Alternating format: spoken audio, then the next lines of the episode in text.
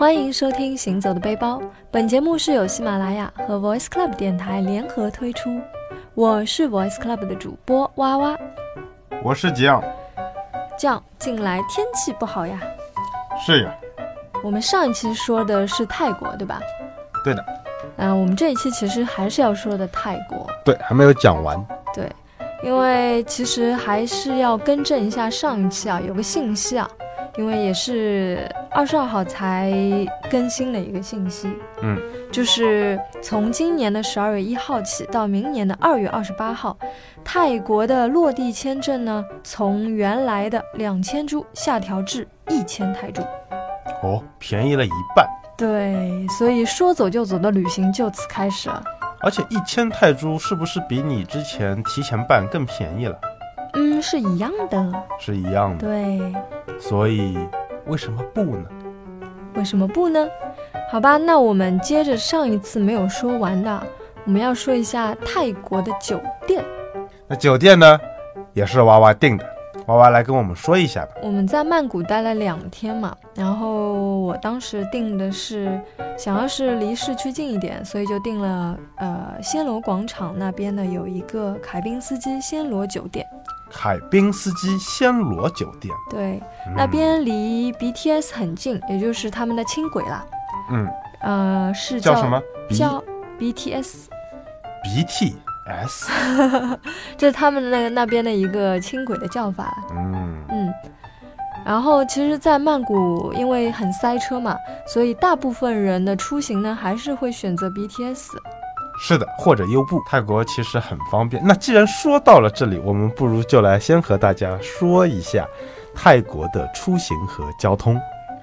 正如刚刚娃娃所提到的，泰国呢，特别是在曼谷啊，我们先说曼谷。曼谷呢，其实在上下班高峰的时期呢，塞车是很严重的。嗯，那首先第一点可以说，我们没有在曼谷打过车，不知道曼谷打车到底是什么样子，但是。我可以告诉大家的是，我们去普吉岛打车的时候，它是不打表的，它是跟你直接谈价格的，而且价格不菲。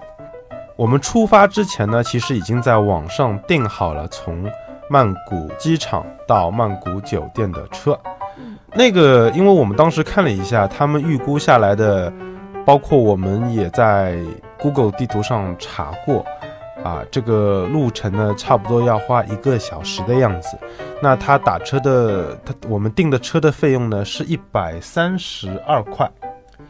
所以我们我们想了一下，觉得还行嘛，因为我们去从家里到机场也是开了四十五分钟的样子，然后也是一百块出头。所以我们想了一下，这个价格也不算太离谱，我们就定了，为了方便嘛。以免到了那边就会比较被动嘛，所以先提前把它定好了。嗯，那问题就来了，就是到了那边之后，就像娃娃刚刚说的，你平时可以坐轻轨，那万一遇到一些尴尬的情况，比如说晚上回去晚了，那你对啊，你怎么办呢？那那个时候我们就可以叫优步，泰国呢是有优步的，但是优步的好处呢，大家知道。所以呢，上面有司机的信息啊，明码标价的，对，它是明码标价的，它是安全的。不像那个 taxi 的话，它有可能去跟你搞啊，因为之前有听说过，就是他他，因为一般都不打表嘛，如果你不打表走的话，就不知道要多花多少钱。是的，呃，那说到这里，大家其实也不用太担心，因为其实我们感觉下来、感受下来，泰国的，呃。基本上这个民风啊还是相当朴实的，呃，但是曼谷呢会相对来说比较复杂一些，因为毕竟啊进出的人流比较多，然后呃环境也会相对来说比较复杂一些。那这个我们放到后面再说啊。那跟大家总结一下啊，就是去泰国或者说最起码在曼谷的时候呢，主要的出行方式。可以是优步和啊轻轨，然后呢，特别是长距离的呢，你可以选择优步。我们后来从曼谷酒店回曼谷机场，因为在那里转机再去普吉岛嘛，所以我们从酒店回机场的时候呢，我们是选择了优步。那价格呢，可能是应该是差不多的，可能是优步稍微贵一点点吧。啊、但是不管怎么说，大家啊、因为优步你在叫之前就可以先看到一个预估的价格嘛，所以再怎么说你心里都会有个底。那回到刚刚娃娃说的凯宾斯基酒店，娃娃当时订的时候呢，啊、是折合人民币应该是一千两三百块钱吧，一千二不到，一千二不到。这里真的跟大家安利一下这家酒店，我们住下来感觉是相当好的。嗯，体验感非常好。对，因为我们大家都知道嘛，你 check in 是下午两点，那当然那家酒店它其实是有提前 check in 的这个服务的。那当时我们到了酒店之后呢，前台的反馈是房间恰巧还在打理当中，所以呢还没有完全清洁好，所以需要我们再等待一下。那当时我们到酒店的时候是呃一点不到的样子，嗯，我们就想着说，那也没办法喽，只能先去旁边什么地方晃一下嘛。那当时酒店就马上提出了他们的方案，就是他们给了我们三个选择，三个他们酒店内的餐厅的选择，说不如你们先去吃饭吧。后来详细询问了一下之后呢，决定有一家是自助，我们就去吃自助了，因为想要自由一些，万一怕一上来啊、泰国美食来的太猛烈，受不了，对吧？我们就去吃自助了。然后你饿了好吗？对，其实我当时也真的挺饿的，但是重点是这个自助是相当的好吃，嗯，而且食材的味道也好啊、新鲜度也好。我就这么说吧，这个自助在呃，如果你是比如说在上海吃的话，我觉得差不多就是那种三九八一个人的标准吧。呃所以我是这么算的，所以啊、一个人三九八，两个人嗯八百块，然后从房费里扣掉，哎，因为那个自助是送给我们的嘛，对不对？真的，我吃了，我吃了大概有三个鸡腿，两块牛排，还有很多很多刺身，还有哦那个虾好新鲜啊！你口水都流下来了。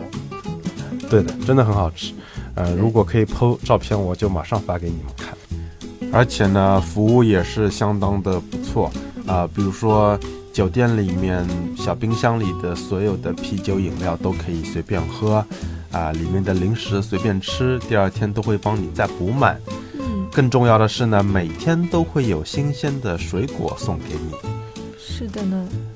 而且我记得当时第二天我们回到酒店的时候呢，还多了很多的额外的东西，比如说，呃，有一桶冰块，虽然没有什么用啊，但是会你就会觉得他们非常的贴心，为你想到了一些可能性，可能你会需要这样的东西，比如说我带了酒回来，啊、需要用冰块之类的，呃，所以整体来说是相当不错的。对，所以非常的细心，也非常的人性化啦。还有就是因为我给小费了。可能好吧，这是主要原因。因为其实泰国不是一个小费制的国家嗯，啊、如果说真的要给小费的话，可能就就三个地方吧。第一个可能，呃，如果说你只有一个地方想要给小费，那就是你的房间打扫，啊、一般都是二十铢。啊、我是后来其实有问过很多人，他们都是不给小费的，啊、不是不想给，是不知道。嗯，呃，但其实呢，在泰国打扫房间给二十铢是个不成文的规定吧，嗯、所以就是第一天给了二十铢，回来回到酒店之后，发现房间真的是让你感觉很温馨。第二个呢，就是行李员，如果行李员帮你拿行李的话呢，啊、也可以适当的给一些小费，比如说二十铢之类的。嗯二十铢对于我们来说才四块钱，对不对？这个呢，其实也是我们一开始一进凯宾斯基酒店的时候呢，我非常担心的一个事情，因为刚进去呢，就有服务生过来帮你搬行李，然后帮你拿，然后我连忙跟他说不用不用不用，因为不是我不肯给他小费，而是当时身上没有零钱，嗯，怕啊尴尬，对，怕很尴尬，到时候他帮我行李搬上去了，我又也不好意思。对我总不见得给他一千块吧？啊，这里正好可以给大家提醒一下啊，千万不要忘记在出发前先去银行换点零钱，换点零钱。对对对，因为不要面值那么大的。对，因为我们当时时间比较赶，所以直接在机场换的啊，第一是没有零钱，第二呢，他还要收你五十元人民币的手续费，啊，挺亏的啊。那第三个要给小费的地方呢，我觉得就是餐厅吃饭。那大部分情况下呢，你都是不用给小费的，特别是他如果账单上面已经有 charge 你，比如说百分之十的服务费的话。呃，那你这肯定是不用给小费的。但是如果说你跑到一些地方，服务员非常热情，非常，呃，为你考虑，你也可以适当加一些小费。还是那句话吧，就是二十铢对我们来说就四块钱，但是你给二十铢，他们会非常非常的开心，啊，嗯，不过也看大家了。所以总体来说，凯宾斯基是一个性价比比较高的酒店。是在我看来，因为其实同等级别里面是性价比比较高的酒店了。当然，如果大家可以提前订的话，可能价格上还会有一些优势。是的，我们订的挺晚的。嗯嗯。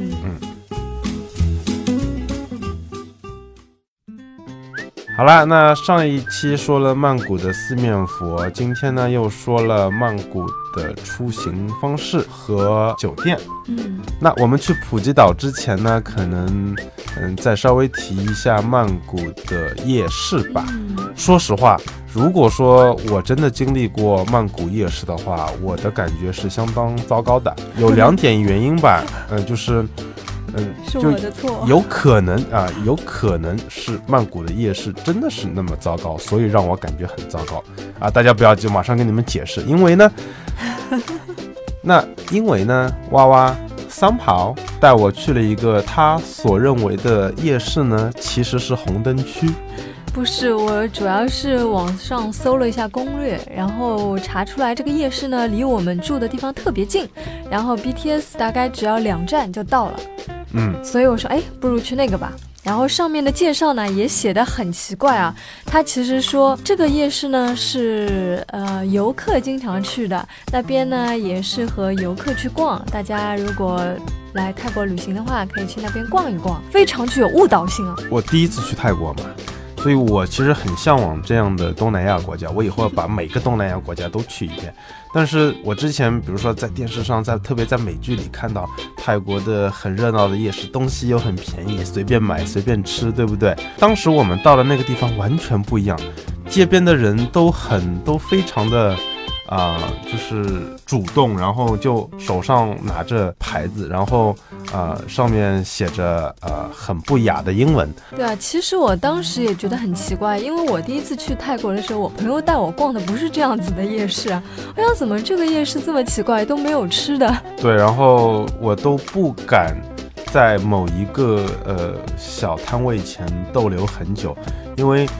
每个人都会过来，几乎都要把手伸过来来拉你了，我是让我非常不舒服的一件事情。后来我其实当时是非常失望的，我们就回去了。啊，那估计是下一期的节目会跟大家讲到啊普吉岛的夜市啊，完全不是这个样子的。那所以我说了，可能有两点原因。第一点呢，就是它是曼谷，曼谷的人呢都会更。都会比较怎么说，比较 aggressive 一点。那还有一种可能就是红灯区就是这个样子的，所以呢，呃，只能怪娃娃了。好了，那那个娃娃刻意的带我去红灯区，也不知道暗示我什么东西。好了，那到了普吉岛之后呢，因为我们订的酒店呢是在卡塔海滩，给大家一个大概的概念，就是说。呃，想象一下普吉岛整个岛的地图呢，是一个被拉长了的梨，嗯，是形象。机场呢是在最北边，呃，我们订的酒店呢在卡塔海滩这里，是在几乎是在最南边了，所以我们就一路向南。当时呢，呃，我们也是提前在网上订好的车。也是一百多块钱吧，一百十八元。其实只要提前一天订就可以了，很方便。我觉得很值啊！你从岛的一头走到另一头，一百十八元，对不对？因为岛小嘛。对。好，那到了普吉岛的第一件事情呢，就是酒店啊，因为在我的计划中是待在酒店不出去的。所以呢，我特地让娃娃啊多花点心思找一家比较舒服一点的酒店。那娃娃给我们来介绍一下这家酒店吧。对啊，因为他说我就是待在酒店不出去嘛，所以我想，嗯，那这个酒店应该应有尽有，好让你就是可以安心的待在酒店里。是的。然后呢，我就在 Booking 上面，呃，也是一个订酒店的一个网站，不差。OK，反正大家去搜就好了。因为是去度假嘛，所以我想选一个人比较少的。所以查了一下之后呢，发现卡塔海滩这里呢是比较干净，然后人也比较少，应该算是，因为它在最南边嘛，所以相对来讲进去也不方便。你想从机场到那边要一个多小时，所以去的人会比较少。恰恰我订的那个酒店是在整个普吉岛的南部的最南端。对，是是这样子的，我可以补充一下吗？就是，呃，等于是说我们住的那个酒店呢，呃，在往北边有三家酒店。对。其实这三家酒店，包括我们住的这一家酒店呢，他们是属于同一个酒店集团的。嗯。然后，也就是说，其实他们这四家酒店面前的这一片沙滩呢，被他们是承包了的，是一片，呃，可以说是私人沙滩。这个酒店的名字呢叫做 The Shore at Katasani，那简称叫做 The Shore。那稍后我们会在评论里面可以把这个酒店的名字发给大家。因为当时在 Booking 上面看到的那个图片啊非常吸引我，它有一个很漂亮的沙滩和泳池，房间呢是带私人泳池的，所以我想，嗯，这样的设施应该可以满足酱酱的需求的。那我们当时一进酒店呢就。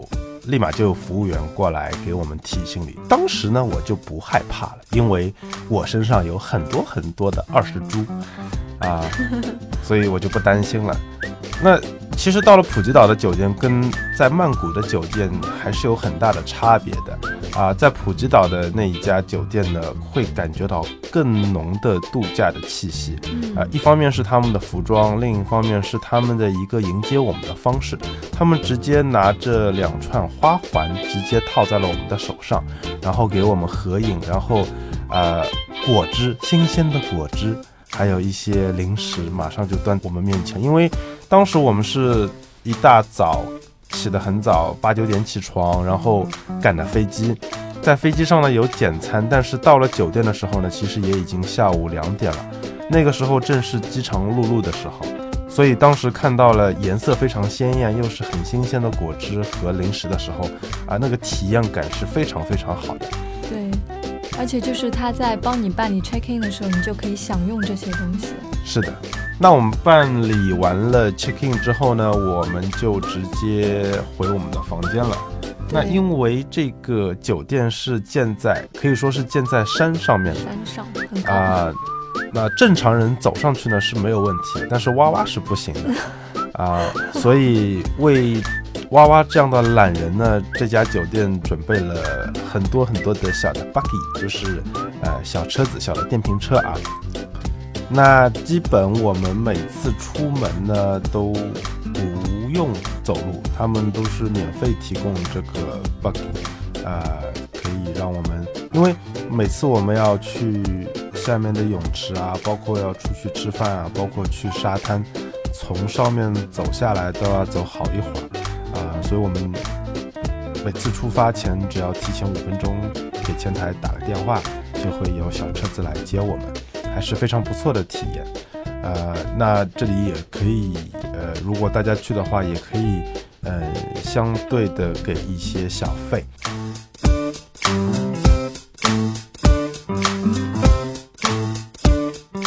好啦，那今天由于时间的关系呢，我们的节目就。到这里，那今天呢，给大家分享了在曼谷的酒店，以及曼谷的出行方式，优步包括他们的 BTS，呃，还有小费的问题，还有最重要的就是红灯区。那下一期节目呢，我们因为已经到了普吉岛了，可以给大家带来更多有关于普吉岛的资讯，比如说我们在普吉岛的一些出行方式，呃，主要是有摩托车啊。然后呢，还有在普吉岛的夜市啊，包括在普吉岛购物的一些讨价还价的策略，呃，相信大家都是非常感兴趣的。还有最后一点呢，就是吃。好的，如果大家有任何有关于泰国旅行的问题呢，也欢迎大家给我们留言。那今天的节目就到这里，我们下期再见，晚安。晚安。